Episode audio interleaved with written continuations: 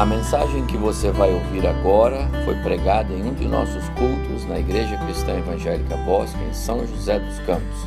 Ouça atentamente e coloque em prática os ensinos bíblicos nela contidos.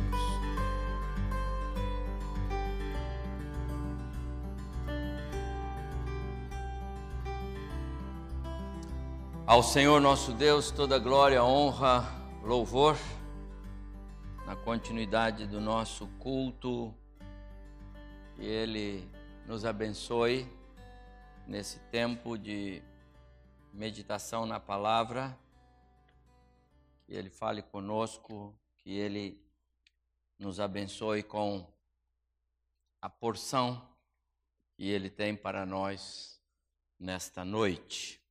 Quero convidar os irmãos para abrirem suas Bíblias comigo na carta que Paulo escreveu aos cristãos em, aos na Galácia.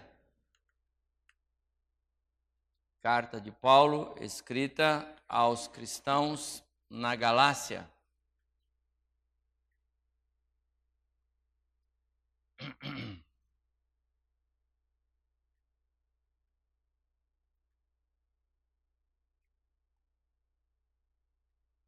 Capítulo 1. E nós vamos ler, conforme indicado, os primeiros 12 versos. Comecei nesta, nesta semana, no meio da semana, meditações na carta de Paulo aos Gálatas. Um comentarista bíblico, ele disse Gálatas é a carta magna da liberdade cristã. E enquanto seus ensinamentos forem obedecidos, o cristianismo jamais ficará sujeito a qualquer tipo de servidão. Guarde isto. Gálatas é a carta magna da liberdade cristã. Os irmãos vão é, compreender um pouco mais sobre esta expressão ao longo da minha palavra agora. E enquanto seus ensinamentos forem obedecidos, o cristianismo jamais ficará sujeito a qualquer tipo de servidão. Vamos ler o texto, capítulo 1 da carta de Paulo aos Gálatas, versos 1 a 12. Paulo, apóstolo não da parte de homens, nem por intermédio de homem algum, mas por Jesus Cristo e por Deus Pai, que o ressuscitou dentre os mortos, e todos os irmãos meus companheiros às igrejas da Galácia. Graça a vós outros e paz da parte de nosso Deus Pai uh, e do nosso Senhor Jesus Cristo, o qual se entregou a si mesmo pelos nossos pecados para nos desarraigar deste mundo perverso, segundo a vontade de nosso Deus e Pai. A quem seja a glória pelos séculos dos séculos. Amém. Admira-me, diz Paulo, que estejais passando tão depressa daquele que vos chamou na graça de Cristo para outro evangelho, o qual não é outro senão que ao alguns que vos perturbam e querem perverter o evangelho de Cristo. Mas ainda que nós, ou mesmo um anjo vindo do céu, vos pregue evangelho que vá além do que vos temos pregado, seja anátema. Assim como já dissemos e agora repito, se alguém vos prega evangelho que vá além daquele que recebestes, seja anátema. Porventura, procuro eu agora o favor dos homens ou o de Deus? Ou procuro agradar a homens? Se agradasse ainda a homens, não seria servo de Cristo. Faço-vos, porém, saber, irmãos, que o evangelho por mim anunciado não é segundo homem, porque eu não o recebi, nem o aprendi de homem algum, mas mediante a revelação de Jesus Cristo. Até o verso 12, que o Senhor aí nos abençoe agora. Queremos compreender um pouco da suficiência do Evangelho, a suficiência de Cristo, a suficiência da mesa do Senhor, a suficiência da cruz de Cristo para a salvação dos nossos pecados. Jesus a ti louvor darei, pois tudo tu me dás. Guarda isso, meu amado irmão. Esta é a mensagem que eu quero passar aos irmãos nesta noite, que Deus já colocou no meu coração. A mensagem desta mesa, que é um memorial da obra de Cristo, inegavelmente. A mensagem é: em Cristo temos tudo. Ele não deixou nada para trás. A obra do Calvário é perfeita, completa. Esta é a razão da escrita de Paulo aos cristãos na Galácia. Você viu pelo texto. Admira-me que estás passando para um outro evangelho, muito embora não exista outro. Parece até meio estranho essa palavra de Paulo. Porque em Cristo, ele diz, nós já temos tudo. Deus abençoe o nosso coração. Os irmãos podem sentar. Vamos à palavra.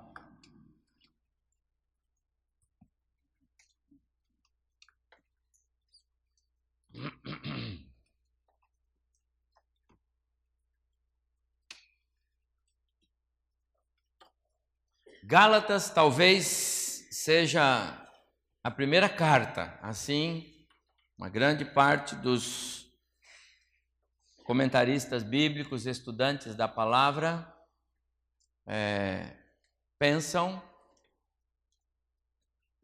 como sendo Gálatas a primeira carta a ser escrita pelo apóstolo Paulo, a primeira, mais antiga de todas. Talvez também primeiro é, livro do, que consta nas páginas, na parte do Novo Testamento. Então, é, é reconhecido como sendo o primeiro escrito paulino a, a esta carta que Paulo escreve. Muito provavelmente durante a sua segunda viagem missionária, fazendo então menção da primeira viagem missionária que ele percorreu aquela região da Ásia Menor, onde estavam ali algumas cidades como Listra, Derbe, é, Icônio, é, Antioquia da Psídia, cidades que, que é, pertenceram à sua primeira viagem missionária.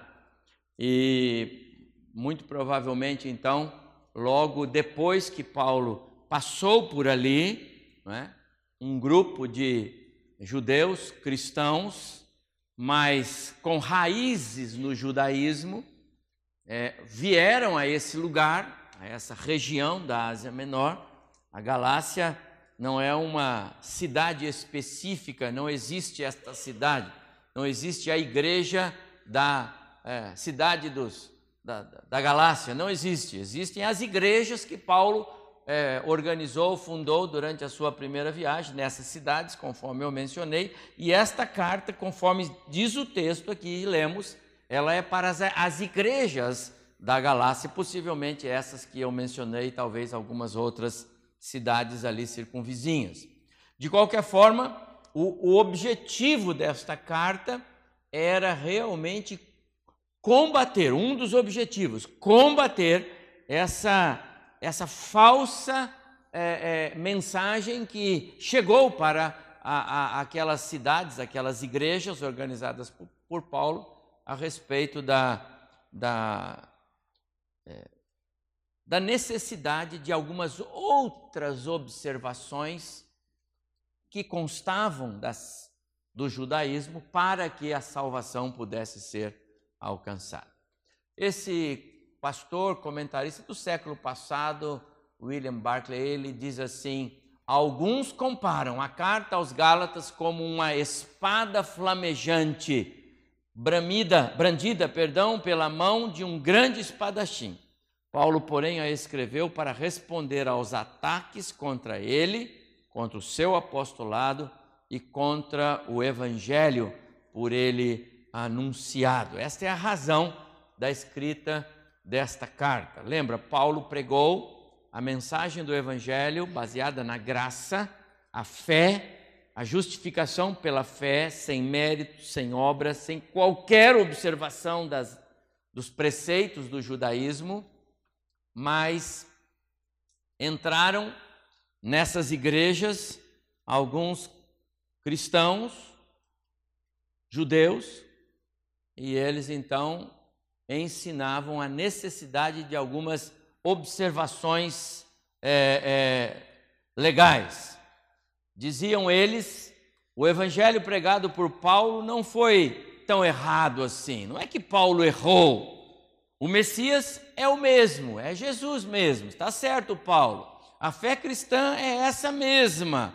Porém, se vocês não cumprirem os preceitos legais dados por Moisés, se não forem circuncidados, circuncisão fazia parte das prescrições ao povo judeu ah, até Cristo, se não guardarem o sábado e se não observarem as festas, as datas, judeus tinham uma série de é, observações legais, é, cerimoniais, eles diziam: vocês não poderão ser salvos.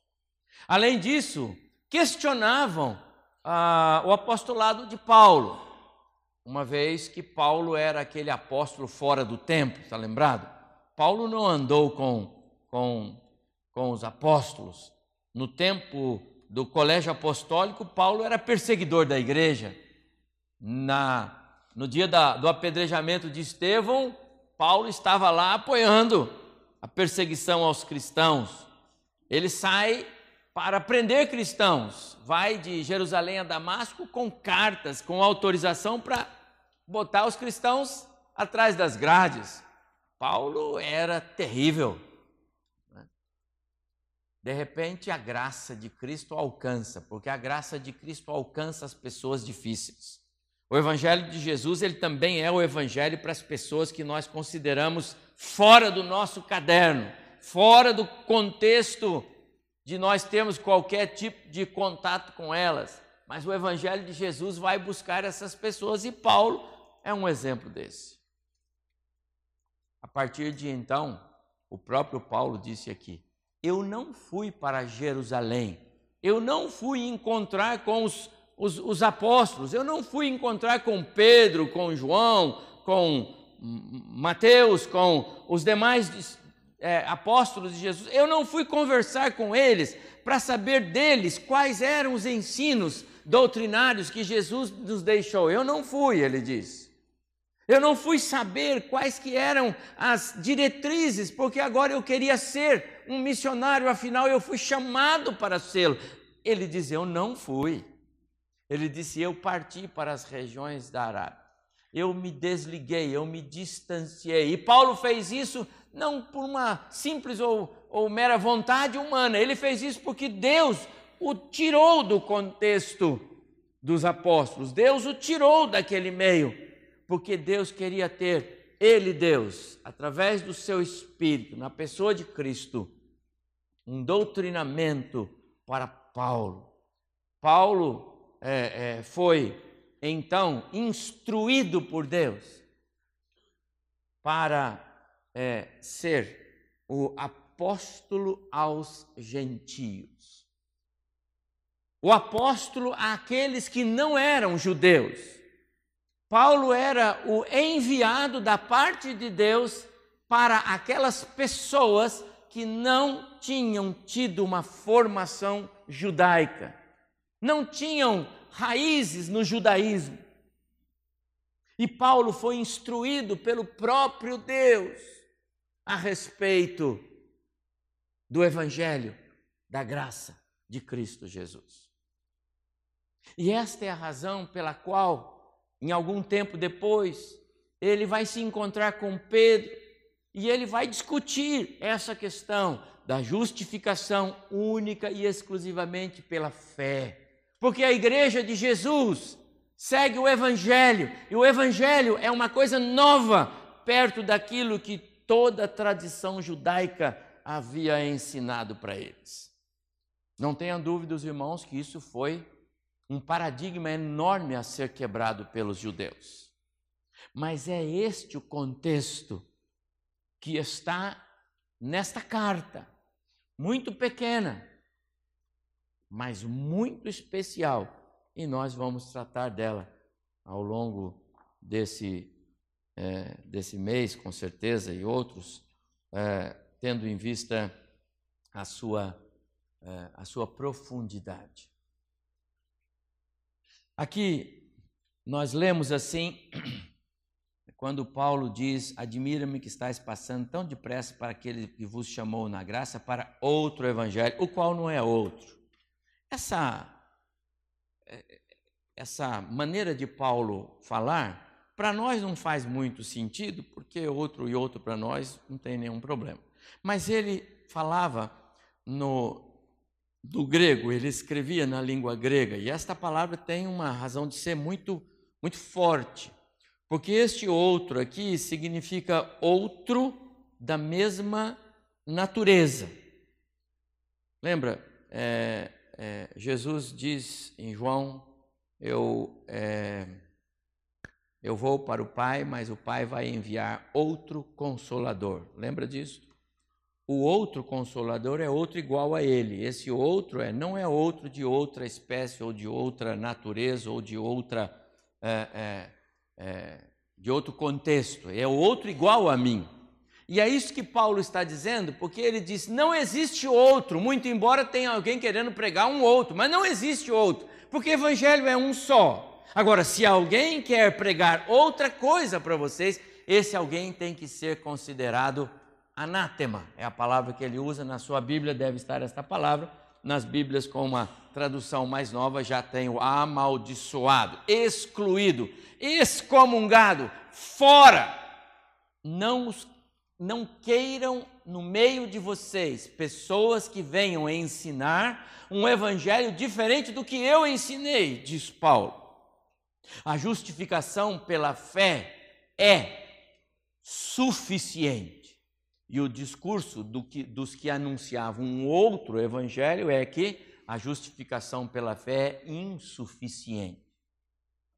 O outro ou a outra mensagem anunciada pelos é, é, judaizantes, aqueles judeus fariseus mais conservadores e presos às tradições judaicas, ainda não libertos, muito embora apresentando-se como cristãos, diziam que o evangelho sem a prática judaica é incapaz de salvar. Como pode alguém dizer que é salvo que tem comunhão com Deus e com seu filho Jesus e não pratica as, as obras da lei, por exemplo, dadas por Moisés. A cruz de Cristo sem a circuncisão é incompleta, diziam eles. E esta foi uma das grandes polêmicas, não é? tratadas posteriormente, porque, como Paulo não fala nada sobre isso aqui nesta carta, o famoso concílio de Jerusalém não havia acontecido ainda, quando os apóstolos se reuniram para discutir exatamente este assunto e que acabou tendo um documento que circulou por todas as igrejas, inclusive as da Galácia, para então é, confirmar o evangelho pregado por Paulo como sendo o evangelho autêntico do nosso Senhor e Salvador Jesus Cristo. Em outras palavras, não havia mesmo necessidade de nenhuma observação legal, nenhum segmento dos preceitos mosaicos, absolutamente não precisa da circuncisão. Essa era a, essa era a aparência do evangelho de Jesus, ou seja, sem a necessidade desses é, preceitos todos. Aquele mesmo é, comentarista que eu citei, ele diz que se o ataque dos judaizantes tivesse tido êxito, o cristianismo teria se transformado em outra de tantas seitas judias, algo dependente da circuncisão, da observância da lei e de práticas judaicas, em vez de ser fruto da graça do nosso Senhor e Salvador Jesus Cristo. Lutero, o reformador, Martinho Lutero, foi outro que tratou a carta aos Gálatas como ah, uma de suas preferidas. Porque o que Paulo enfrentou na Galácia, lá nos seus dias, foi exatamente o que Lutero enfrentou em relação aos ensinos que a igreja romana estava difundindo no meio da igreja cristã. Você lembra que a grande revolta dos reformadores, que começa lá no século XII, na verdade, né? e vem marcando presença ao longo dos séculos até a chegada de Lutero e outros que com ele então é, é, deflagraram a reforma protestante com a fixação das suas teses, o combate exatamente a essas, é, é, é, é essas interferências na fé, como que exigindo coisas dos fiéis como forma de obtenção de favores divinos, como forma de obtenção da própria salvação e de bênçãos espirituais de um modo geral. A, a, a, a luta de Lutero contra as decisões da Igreja Romana é, foram as mesmas ou semelhante àquilo que Paulo enfrentou lá atrás com uh, esses judaizantes, querendo introduzir essas obrigações rituais como meio de se alcançar é, algum favor, alguma bênção.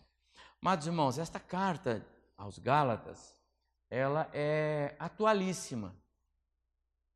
É fato que hoje nós não temos algum tipo de rivalidade com o judaísmo.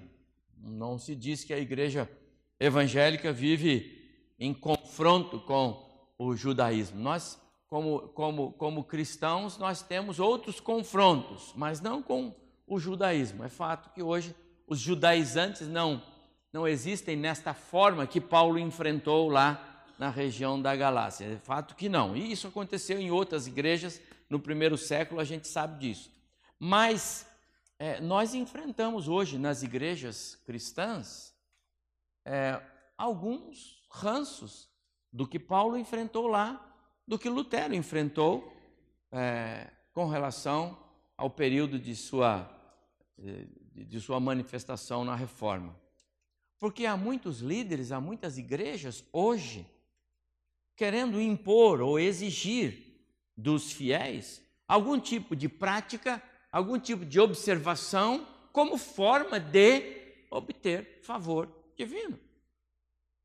Há aqueles que exigem é, ou que querem impor é, certos procedimentos, como períodos de, de, de, jejum, períodos de oração, períodos de frequência a, a, a cultos religiosos, períodos disso, faça isso, fazer isso para os outros, como se essas coisas pudessem contribuir para a salvação do indivíduo. Nunca em absoluto. É isso que Paulo está dizendo. Nenhuma outra é, é, é, expressão humana com características meritórias pode ser aplicada no contexto da salvação.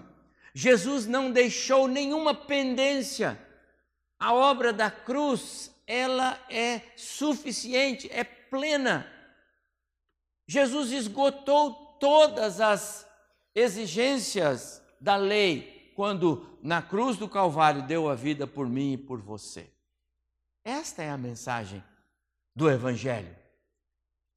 É nesse sentido que é, eu disse no início do culto: Gálatas é a carta magna da liberdade cristã. E enquanto seus ensinamentos forem obedecidos, o cristianismo jamais ficará sujeito a qualquer tipo de servidão.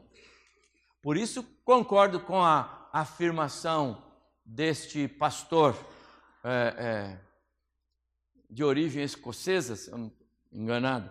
É, ele diz que se aquele ataque tivesse sido bem sucedido, é, o cristianismo teria se transformado numa outra seita qualquer.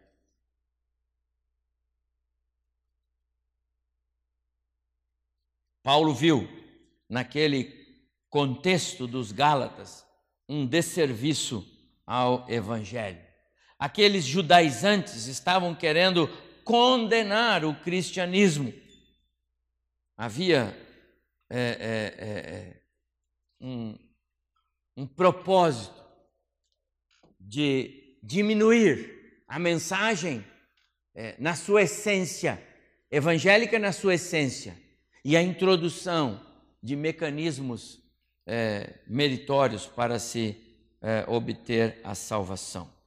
A cruz é suficiente, meus amados irmãos, era esta a mensagem de Paulo. Então, quando chega nos versos 6 a 9, e eu coloquei aqui só para efeito de, de é, estarmos juntos, Paulo é, mostrou, como dizemos por aí, né?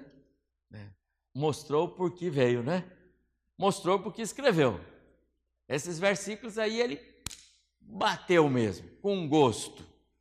Quem é, pense que Paulo é, é um profeta do amor, porque escreveu 1 Coríntios 13, ele pegou pesado. Estou muito admirado com vocês pois estão abandonando tão depressa aquele que os chamou por meio da graça de Cristo e estão aceitando um outro evangelho. Na verdade, não existe outro evangelho. Porém, eu falo assim porque há algumas pessoas que estão perturbando vocês, querendo mudar o evangelho de Cristo. Mas olha, se alguém mesmo que sejamos nós, ou um anjo do céu, vier anunciar a vocês um evangelho diferente daquele que temos anunciado, que esta pessoa seja amaldiçoada. Esta pessoa tem de ser amaldiçoada, ou seja, excluída, excomungada. Tire do meio de vocês, não dê ouvidos. Pois já dissemos antes e repetimos: se alguém anunciar um evangelho diferente daquele que vocês aceitar que essa pessoa seja amaldiçoada.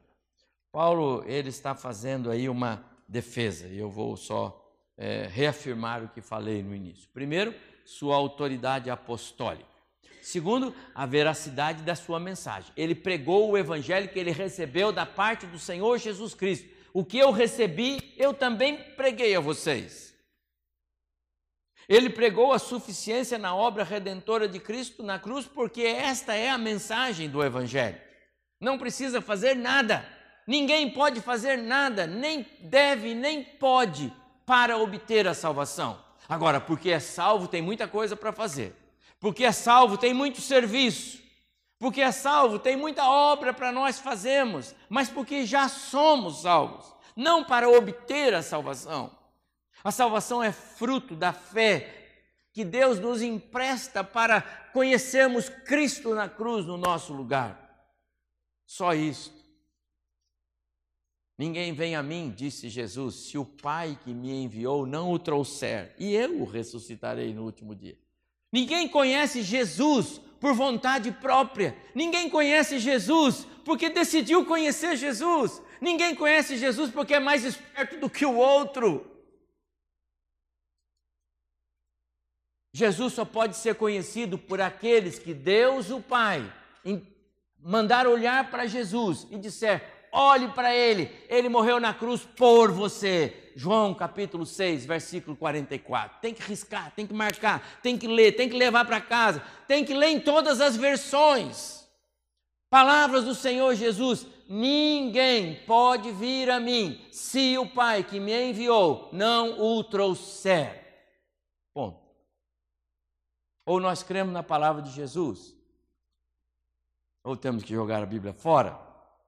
E vir a mim significa ser salvo, encontrar a graça, encontrar a justificação pelos seus pecados. Isso quer dizer que não é esperteza, isso quer dizer que não é por mérito, isso quer dizer que não é por observação legal, não é por ser bonzinho, não falar palavrão, não roubar, não matar.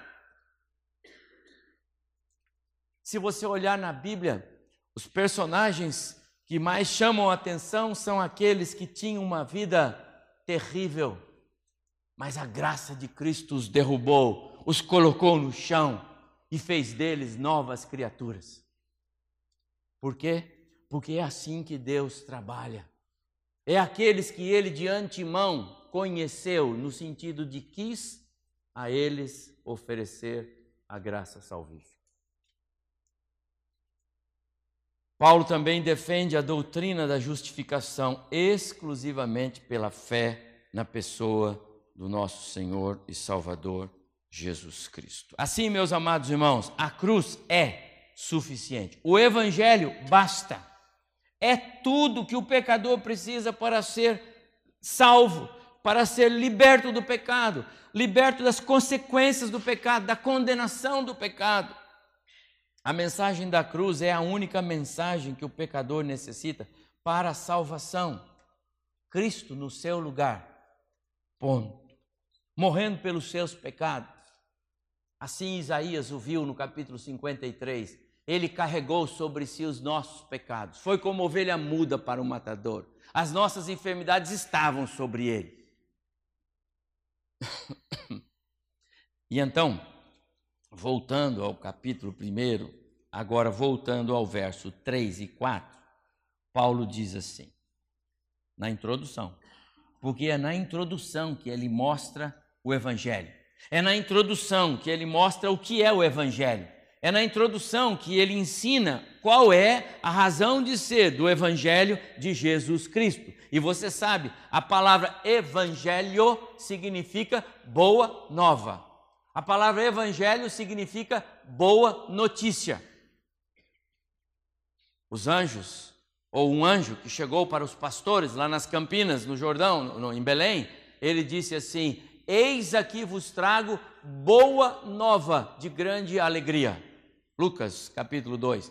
É que hoje vos nasceu, nasceu para vocês, não para mim, porque eu sou anjo e eu não tenho salvação para mim. Ou eu já sou ou eu não sou. E eu sou, disse o anjo, graças a Deus. Mas os anjos que caíram não têm salvação para eles. Por isso o Salvador é para vocês.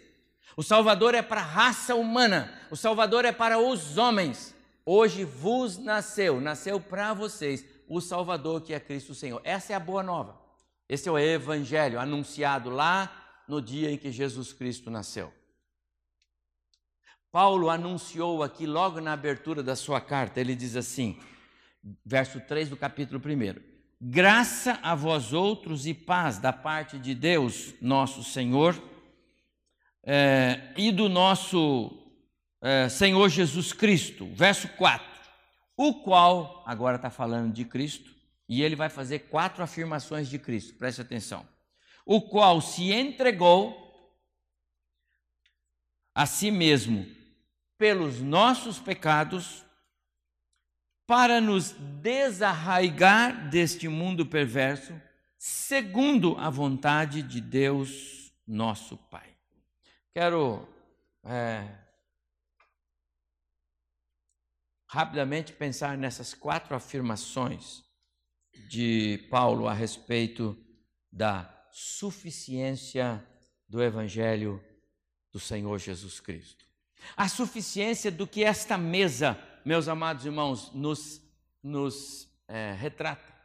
Esta mesa é um memorial que também aponta para a volta de Cristo, porque ele disse: façam isso todas as vezes que vocês se reunirem, até que eu venha. E ele disse para os discípulos: olha, no dia que ele celebrou com eles, foi uma vez só, depois não mais. Ele disse: olha, é, é, é eu, eu celebro com vocês hoje e depois não mais, não aqui, mas eu farei no reino de meu Pai. Ora, então existe um dia.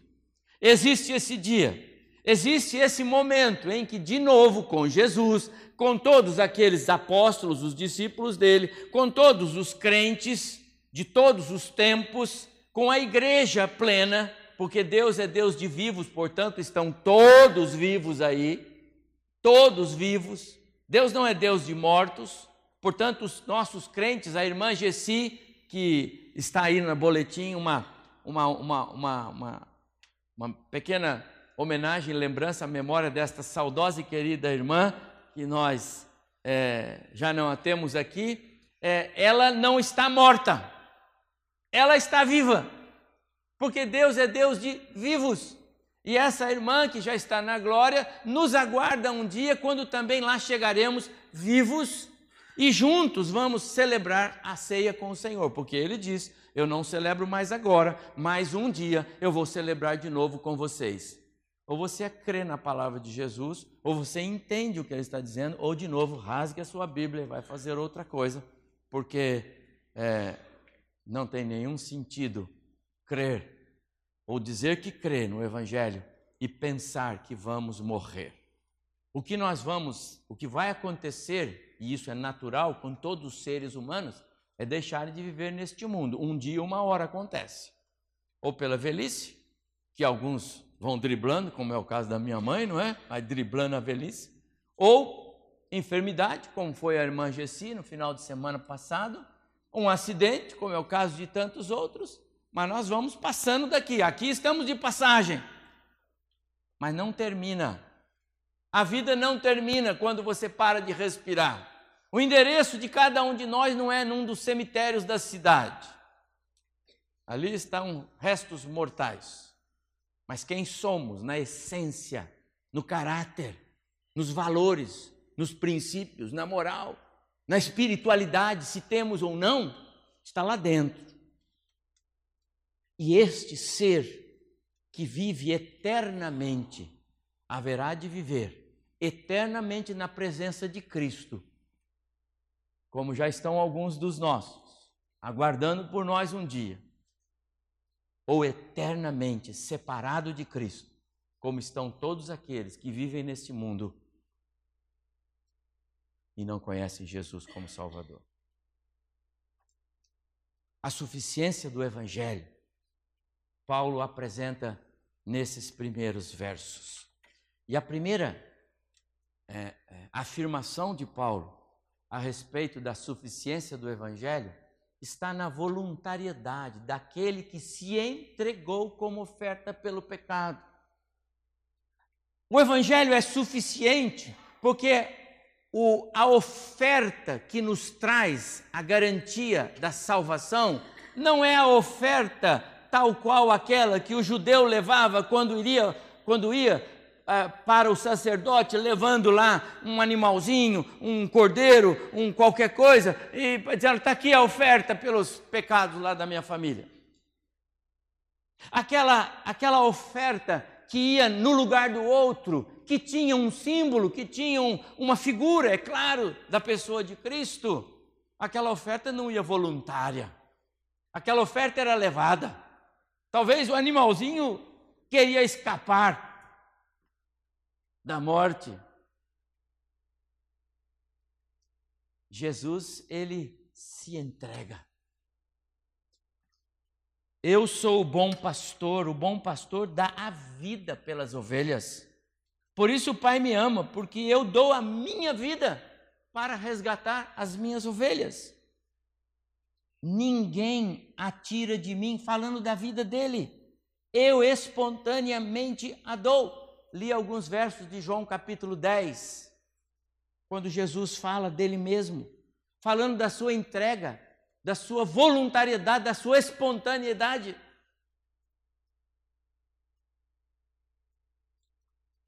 Esse ato voluntário, espontâneo de Cristo dá ao Evangelho a, a, a, a característica de um, de um Evangelho que é, é diferente de tudo que alguém pode imaginar. Por isso, Isaías, lá no capítulo 55, escreve assim: é, Vinde e comprai sem dinheiro, sem preço. Lembra dessa passagem? Porque o Evangelho é assim.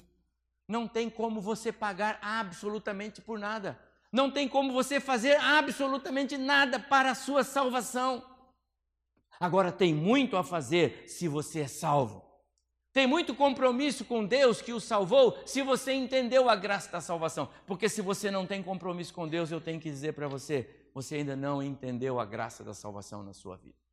Você não entendeu que você estava caminhando para a morte eterna, neste mundo perverso, nesse caos espiritual, nessa, nessas trevas espirituais. E Deus, pela sua graça, foi lá e pegou você e disse: Vem cá, eu amo você. Quando nós entendemos a obra salvífica de Cristo, quando nós entendemos o que Cristo fez, deixando lá a, sua glória, deixando a, a, a, sua, toda a sua majestade, tomando forma humana para vir a esse mundo e morrer no meu lugar. Quando eu entendo isto, eu passo a viver de maneira diferente. Eu passo a honrá-lo, eu passo a obedecê-lo. Eu coloco a mim mesmo num segundo plano, as minhas vontades, os meus desejos, o meu jeito. Não posso mais dizer eu sou assim mesmo. Gosto sempre de lembrar isso, porque tem muita gente que diz, mas eu sou assim mesmo. Então você não conhece Jesus.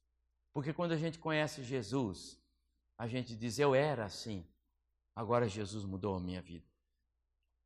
Ele se entregou, fez isso para marcar de forma indelével a suficiência da, do Evangelho, a suficiência da cruz.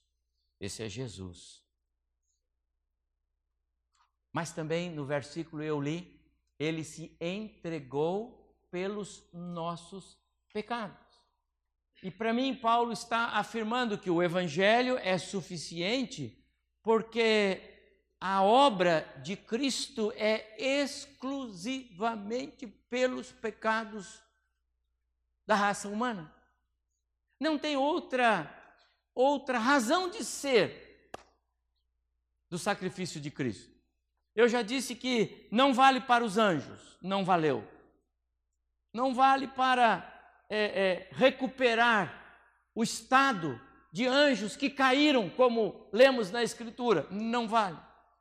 Não há recuperação para anjos. Não vale para é, arrumar um lugar no céu para o gato, o cachorro de estimação, periquito, papagaio. Não, agora pode, porque Jesus na cruz não vale, ele não precisa. Não precisa disso.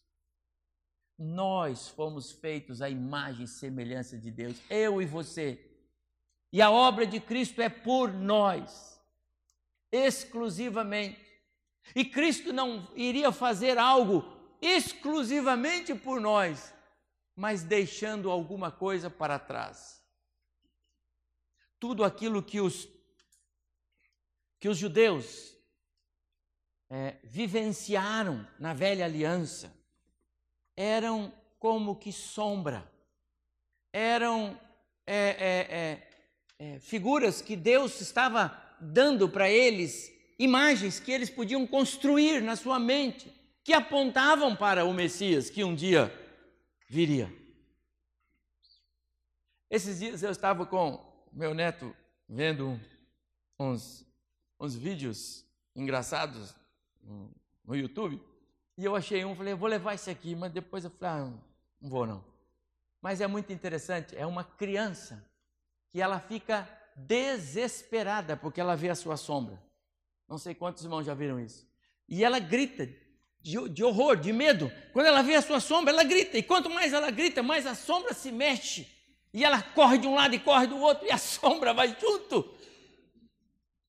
Meus amados irmãos, é, é aquilo que foi no passado ensinado tem que ser sombra, corra daquilo aquilo não tem mais nenhum sentido. Essa é a ideia de Paulo. É isso que Paulo está traduzindo para nós. Essa foi a questão, essa foi a razão porque a igreja se perdeu desde o terceiro século até ser restaurada, pelo menos em parte, pela obra da reforma. E esta é a razão porque muitas igrejas hoje chamadas cristãs estão se afundando de novo, porque estão voltando a práticas a, a, a rituais, a observações legais, como se essas coisas tivessem algum valor e não tem. No culto de quarta-feira, eu lembrei que os nossos pastores missionários na África nos contam que os pais de crianças levam convertidos que vão aos cultos e aí as crianças estão lá doentes, com febre, etc. E leva no culto e diz, pastor, ora. E o pastor ora. Mas quando o pai sai dali, ele passa lá no, no recanto das almas lá do, dos curandeiros. E ele se submete aquilo que é feito ali. Os curandeiros mandam ele fazer, ele faz, manda passar aquilo, ele passa, porque ele ainda está preso àquelas tradições, aquelas coisas que ainda alimentam a fé.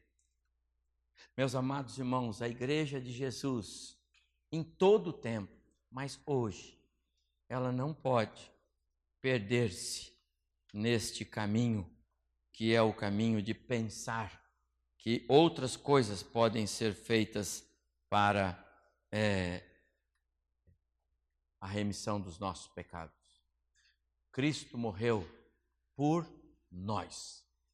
Nós precisamos de Jesus. Ele não morreu por ele. Jesus não morreu para, para purificar-se.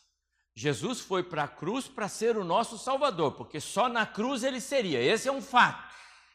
Mas não foi para benefício dele, foi para fazê-lo nosso Salvador. Ele tinha de morrer na cruz. Mas não para é, qualificá-lo em algum sentido espiritual. Quem precisa do Salvador somos nós, os descendentes de Adão. Pecadores, tal qual, tais quais Adão também foi. Em terceiro lugar, e eu estou indo para o final, a suficiência do Evangelho, ainda no verso 4, está na razão de ser da redenção, nos desarraigar deste mundo perverso. Amados irmãos, a obra de Cristo na cruz foi exclusivamente para nos tirar deste mundo perverso, conforme lemos aqui.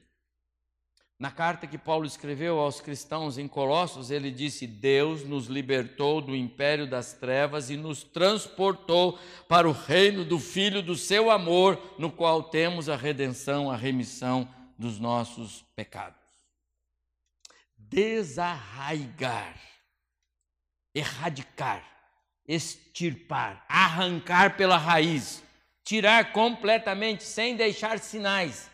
Meus amados irmãos, quem faz isso? A obra de Cristo na cruz. Jesus não tira você do pecado e diz assim: ó, tem algumas coisinhas que você vai ter que fazer. Não, a salvação é total, é plena. Vai haver um processo de santificação, que o Espírito vai, vai trabalhar em você. Mas a obra salvífica já foi feita, de um jeito ou de outro. Amados irmãos, lembre de Romanos capítulo 8, versículo 29. Eh, Porquanto aos que de antemão conheceu, também os predestinou para serem conformes à imagem do seu filho. Ou seja, aqueles que Deus amou antes, antes do mundo existir, ele também os predestinou para serem iguais, parecidos, conformados, feitos iguais a Jesus. Isto é obra de Deus.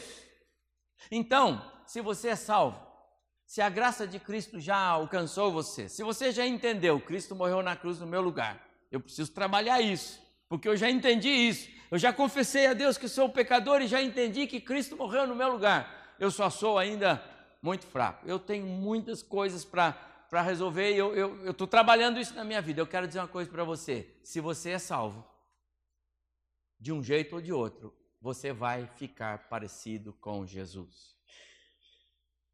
Porque se você é salvo, você não escapa do céu. Está entendendo? Não escapa do céu. Ninguém escapa do céu se o nome já foi escrito lá. Ninguém escapa da mesa da comunhão com Cristo se Deus já ouviu sentado lá. E quando lemos a carta de Paulo aos Efésios, o que nós vemos claramente é que Deus já nos viu com Cristo na glória. Ele já nos viu, porque Deus não está no ano 2018. Deus está no tempo, em qualquer circunstância, em qualquer época. Deus já está lá. E se ele me viu sentado na mesa com Cristo, eu não vou escapar desta mesa. Mas talvez eu precise ser lapidado. Talvez ele precise trabalhar na minha vida, na sua, para nós então chegarmos lá do jeito que ele quer. Então seremos. Nos desraigar, é arrancar as coisas deste mundo de nós. Está faltando desraigar alguma coisa?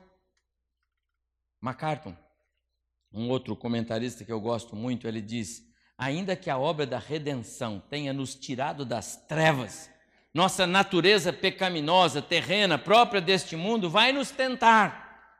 Por isso vale a vigilância. E Paulo escrevendo então, ele diz aos Colossenses: Fazei, pois, morrer a vossa natureza terrena, prostituição, impureza, paixão lascívia, desejo maligno e avareza, que é a idolatria. Por estas coisas é que vem a ira de Deus sobre os filhos da desobediência. Não podemos obedecer parcialmente ou ser indiferentes quando procuramos eliminar o pecado de nossa vida. Não é possível parar enquanto a tarefa estiver incompleta. Pecados sempre encontram um jeitinho de escapar da nossa vigilância, lançando novos inesperados ataques em nossas áreas mais vulneráveis. Não pare nunca, não deixe de vigiar, não deixe de orar, não deixe de ler a Bíblia. Eu falava hoje com os alunos na escola bíblica, por favor, leiam a Bíblia, orem. O inimigo ele é feroz. O evangelho é suficiente porque Deus trabalhou isso. Esse foi o motivo pelo qual Cristo morreu, nos desraigar. E por último, a afirmação de Paulo que fecha este verso 4. Ele ele diz assim: que é, é, para nos desarraigar desse mundo perverso, segundo a vontade de nosso Deus e Pai. A suficiência do Evangelho está no fato de que a obra do Calvário cumpriu uma vontade do Pai. Cumpriu. Em outras palavras, Paulo está ratificando a mensagem da suficiência do Evangelho. Foi assim que Deus, o Pai, planejou. Então assim já aconteceu e você não precisa fazer mais nada. Não vá observar festas, não vá observar tradição, não queira passar pela circuncisão, não queira guardar luas, sábados, essas coisas. Isso tudo pertencia à velha e caduca lei que não pôde salvá-los, porque ela não salva, ela aponta o pecado, a lei condena. Quem vai diante de um juiz não é para ser absolvido, é para ser condenado. Ele até pode escapar, se ele não estiver incluso em algum artigo da lei. Mas quem chega lá, alguma coisa tem para responder, porque a lei é condenatória. É boa, mas ela condena. Paulo diz: em Cristo nós estamos libertos da lei, porque Ele, Cristo, a cumpriu plenamente é, em si mesmo. Vou terminar. O plano da salvação, meus amados irmãos, alicerçou-se na voluntariedade do Filho, em favor de pecadores, nós, a fim de nos arrancar deste mundo em trevas, trevas espirituais. E tudo isso segundo a vontade do Pai. Por isso, meus amados irmãos, o Evangelho é suficiente. A obra da cruz basta. Jesus não deixou nenhuma pendência. E mais, ordenou à sua igreja que celebrasse isto. E nós a fazemos hoje através desta mesa. Ele disse: façam isso em memória de mim. Quando você participar da mesa do Senhor hoje, lembra de uma coisa. O evangelho de Jesus, ele é fantástico, porque ele nos liberta. O, o evangelho não escraviza. O evangelho não põe peso sobre o nosso ombro. O evangelho põe responsabilidades no coração. O Evangelho é a graça, é a misericórdia, é o favor de Deus para pecadores que não mereciam, mas receberam, eu e você. E aí, quando nós entendemos isso, nós entendemos a beleza do amor, da graça, do favor desse Deus, que tão grande é, mas é tão pessoal. Vem na minha direção, vem na sua direção, oferece de graça um presente que você não merece nem eu mas ele disse: Eu te dou. E você não precisa fazer absolutamente nada. O apóstolo Paulo era terrível perseguidor. O Zaqueu era terrível pecador. E tantos outros personagens na Bíblia, como a mulher, a Maria Madalena lá, que aparece nos textos bíblicos, terrível mulher. Como a Raabe lá do Antigo Testamento, terrível mulher e tantas pessoas que vivem ao nosso redor, como eu e você, nem um pouco merecedores, mas Jesus deu a sua vida por nós. Você entendeu isso? Jesus morreu por você. Jesus morreu por você que me ouve, me vê pelos canais da internet. Jesus morreu por nós. E a sua morte é suficiente. Não precisa absolutamente nada. Não precisa seguir nenhum preceito legal. Não precisa seguir nenhuma cartilha. Curve-se diante de Deus, dobre o seu joelho, feche a porta do seu quarto, fale com o seu pai que está no céu e ele vai te responder. Queria orar e nos preparar assim para a mesa do Senhor. Curve sua cabeça enquanto os, os irmãos chegam aqui. Senhor Deus, muito obrigado porque o Evangelho de Jesus nos basta. A cruz é suficiente. Obrigado, Deus, porque o Senhor nos amou e nos deu seu Filho como pagamento pleno, total, cabal pelos nossos pecados. Muito obrigado, Deus, porque a tua palavra nos mostra isso. Tendo Jesus concluído a obra da salvação, diz a palavra, ele assentou-se, como dizer: terminei tudo, Pai. E agora nós somos aqui beneficiários desse teu grande amor através de teu filho. Pai, ensina-nos, como igreja, como cristãos, a reconhecermos o teu favor e a desejarmos do fundo do nosso coração sermos fiéis ao Senhor, termos uma vida reta, termos um procedimento amável, porque o amor é a base do cristianismo, sermos perdoadores, porque o perdão está no, no, no contexto central da vida cristã. Desejarmos servir os outros, porque servir é o princípio maior que o Senhor nos ensinou com Sua própria vida. Então, Deus, ajuda-nos a sermos cristãos de fato e de verdade, porque a obra da salvação já se realizou plenamente em nós. Ajuda-nos a compreender, ó Pai, assim o Evangelho de Jesus. E agora, Pai, nos abençoa nesta mesa. O pão que vamos participar, símbolo do teu corpo, conforme o Senhor mesmo disse: Isto é o meu corpo, que é dado por vós. Ajuda-nos a compreensão desses elementos.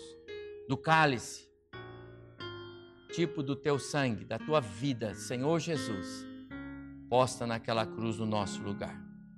Ajuda-nos a compreender isto e a nos apropriarmos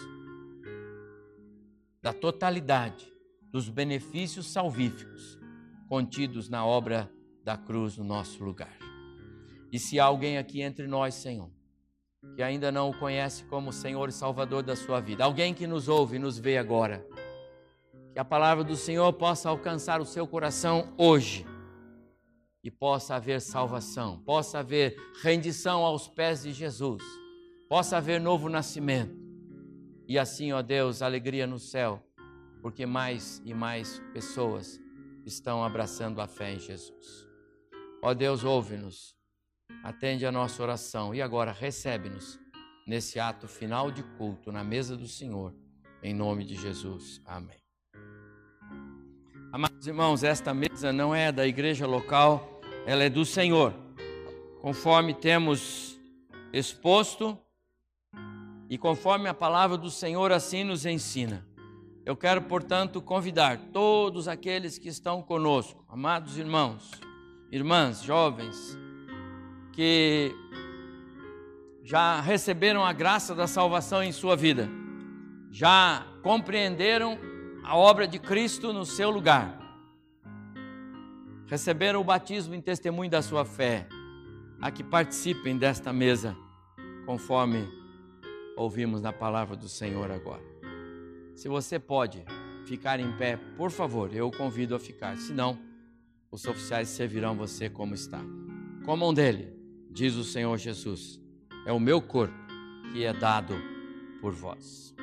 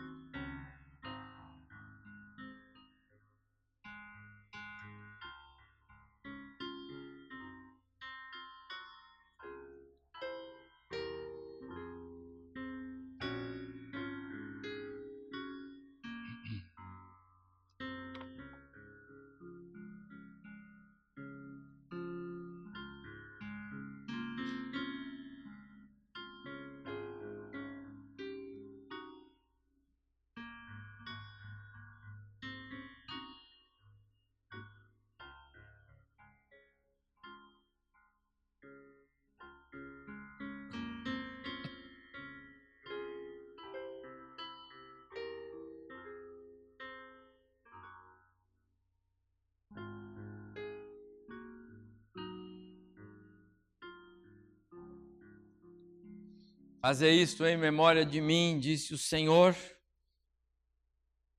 como que nos informando acerca da preciosidade daquele ato que ainda iria de acontecer. Com certeza os discípulos não entendiam, não conseguiam conceber o seu Jesus morrendo, todavia participaram com atenção. Foi Paulo depois, quando recebeu de Cristo as instruções da ceia, que nos transmitiu a ordem desses elementos.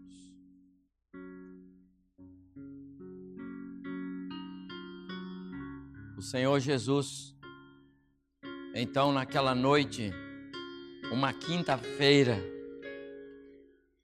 seu último encontro com seus discípulos, depois de ter dado o pão, tomou também um cálice e o deu aos seus discípulos, dizendo: Este cálice é a nova aliança no meu sangue. Eles não entendiam. Nova aliança, novo acordo, sem a lei, sem os preceitos, sem as celebrações. Nova, nova. Em plena celebração pascal, ele reverte o quadro e ensina-lhes a ceia do Senhor. A igreja de Jesus celebra a ceia do Senhor. Não estávamos no Egito, não somos sobreviventes da fúria de Faraó, nem do anjo da morte. Somos ovelhas de Cristo.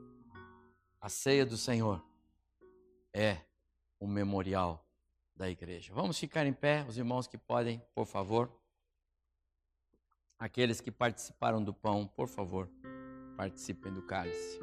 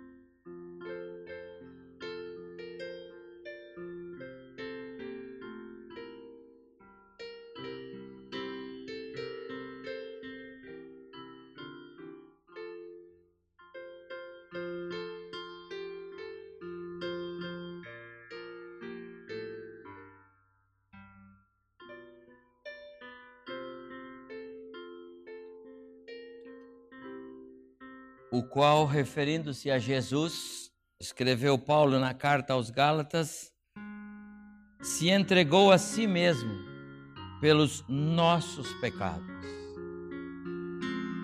O hino diz: Jesus, em seu infinito amor, por mim na cruz morreu. Sim, foi por mim que em terrível dor Jesus ali sofreu confere com o versículo de Paulo, se entregou pelos nossos pecados. Por mim, por você. Assim foi que Cristo deu a sua vida, segundo a vontade de nosso Deus e Pai. Por isso a Ele seja glória pelos séculos dos séculos. Amém. Deus, toda glória, honra, e louvor. Você participou da mesa do Senhor? Se você não participou da mesa do Senhor hoje, tem duas razões. Ou porque ainda não fez a sua decisão por Cristo, não não entendeu a voz do Espírito no seu coração dizendo: olhe para a cruz, olhe para Jesus. Ele foi ali no seu lugar. Ou talvez você esteja sentindo-se fraco, dominado pela carne, pelo pecado, pelas circunstâncias, e talvez por isso você entendeu não deveria participar da mesa do Senhor.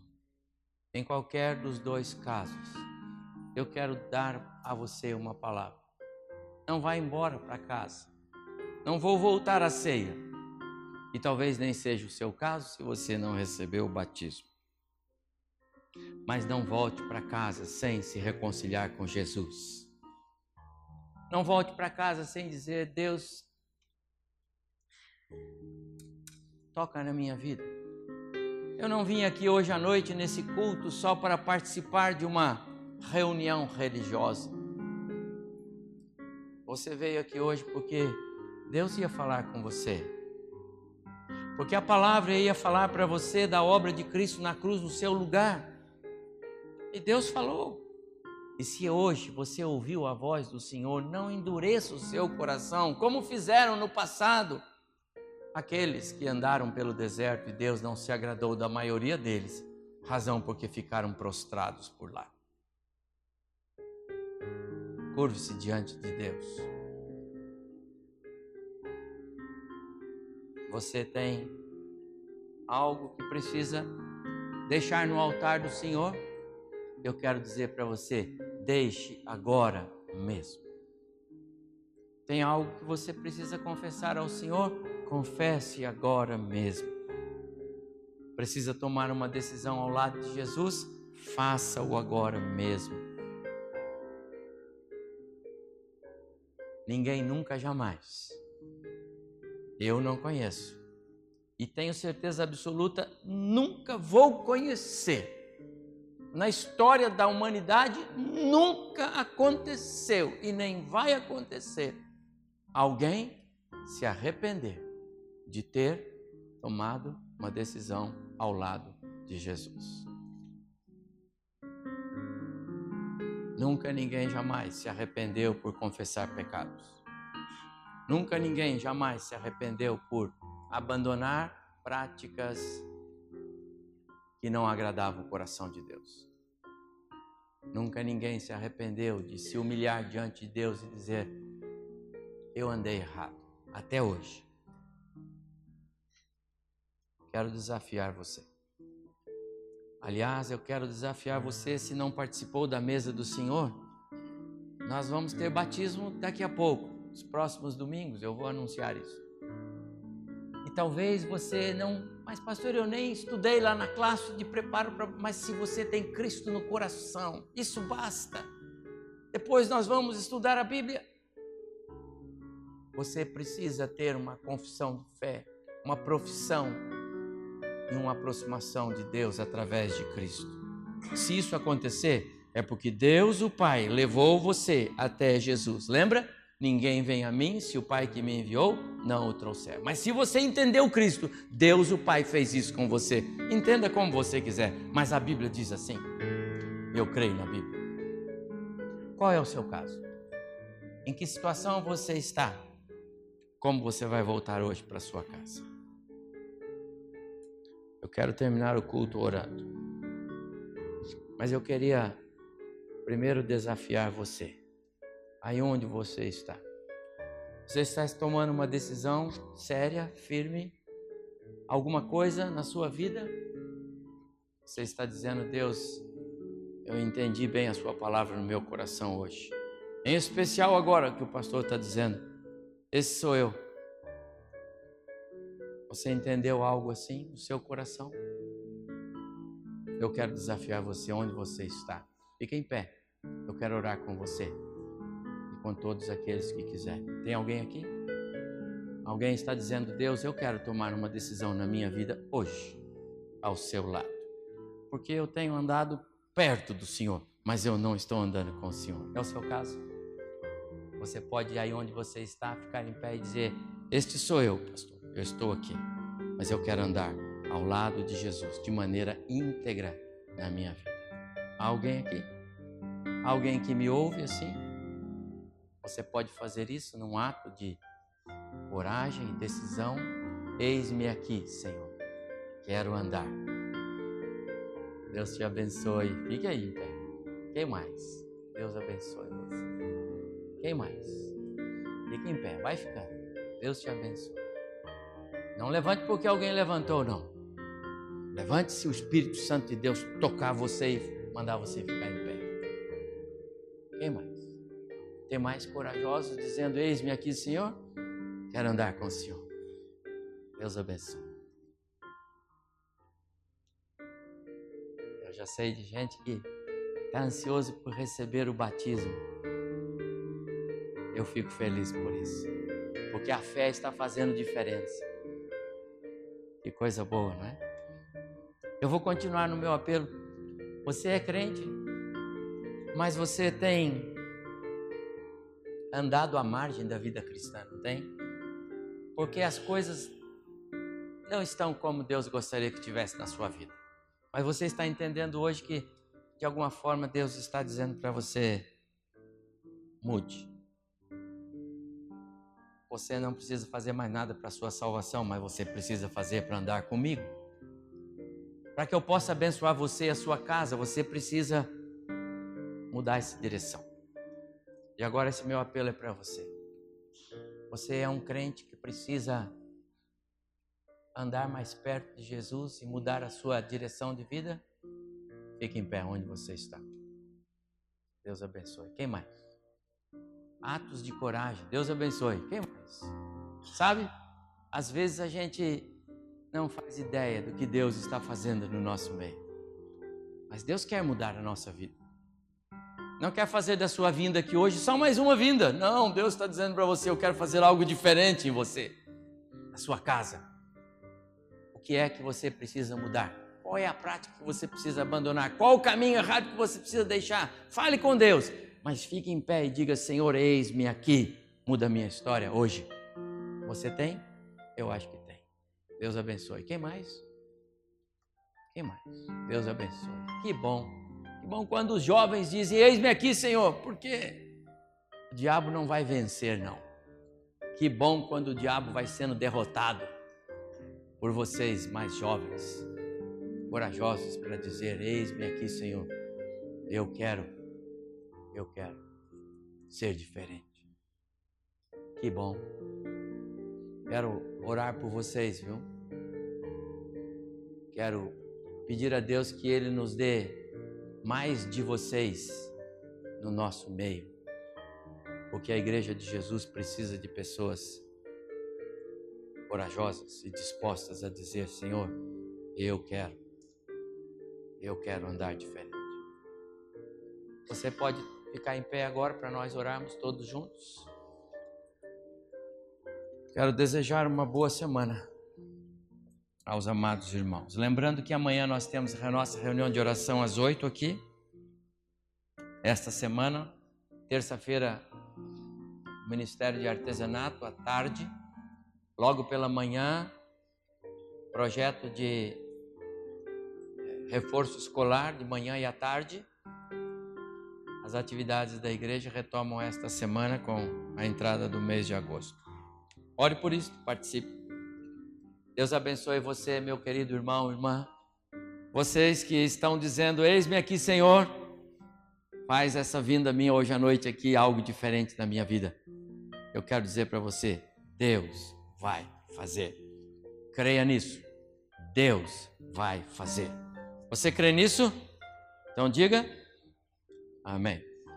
Último lembrete: domingo que vem é nosso segundo domingo, nós temos nosso culto especial de dedicação ao Senhor, sempre o segundo domingo.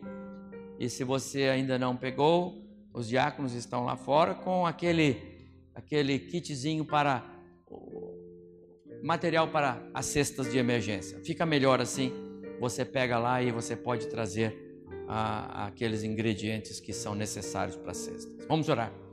Deus querido, muito obrigado por hoje à noite, obrigado por esse tempo de culto, obrigado pela comunhão, pelo louvor, pelos hinos, pela palavra, pelo agir do teu espírito. Obrigado, Deus, porque o Senhor esteve aqui trabalhando na nossa vida durante o culto coletivo da igreja. Mas agora, Senhor, nós seguimos para as nossas casas, para os nossos contextos, para o nosso trabalho amanhã, para as atividades da semana. Deus ajuda-nos a continuar, cada um de nós, no nosso culto individual, como vidas que agradam o Senhor. Abençoe os irmãos, as famílias, abençoe as crianças, Deus supre os meus queridos irmãos nos seus trabalhos. Aqueles, ó Deus, que estão à procura de um trabalho, Deus abre portas. Firma aqueles que estão nos seus postos, abençoa os lares. Guarda-nos, ó Deus, das ciladas do inimigo e ajuda-nos a caminhar em uma vida santa que agrade ao Senhor. Quero orar especialmente por esses irmãos queridos, jovens, irmãos queridos, que estão dizendo hoje à noite para o Senhor: Deus, faz da nossa vinda na tua casa hoje algo diferente. Que saiamos daqui, ó Deus, de fato é, movidos pelo teu Espírito. Que saiamos daqui, ó Deus, marchando sobre os reveses e as adversidades desta vida e sobre o inimigo com o poder que vem do alto na pessoa de Cristo Jesus em nós. Abençoa a tua igreja, Senhor, esta semana, amanhã, as reuniões regulares, os eventos desta semana. Supre-nos, ó Deus, com o pão do céu, que é o Senhor Jesus. Abençoe as casas dos irmãos, suas mesas, seus lares. Continua abençoando os nossos queridos enfermos, suprindo-os na pessoa do nosso Senhor e Salvador Jesus Cristo. Que o amor do nosso Deus e Pai, a comunhão, as consolações do Espírito Santo e a graça salvadora de Jesus Cristo Filho sejam conosco, amados, nesta noite, até a volta gloriosa de Jesus. Amém. Deus abençoe, irmãos. Uma boa semana.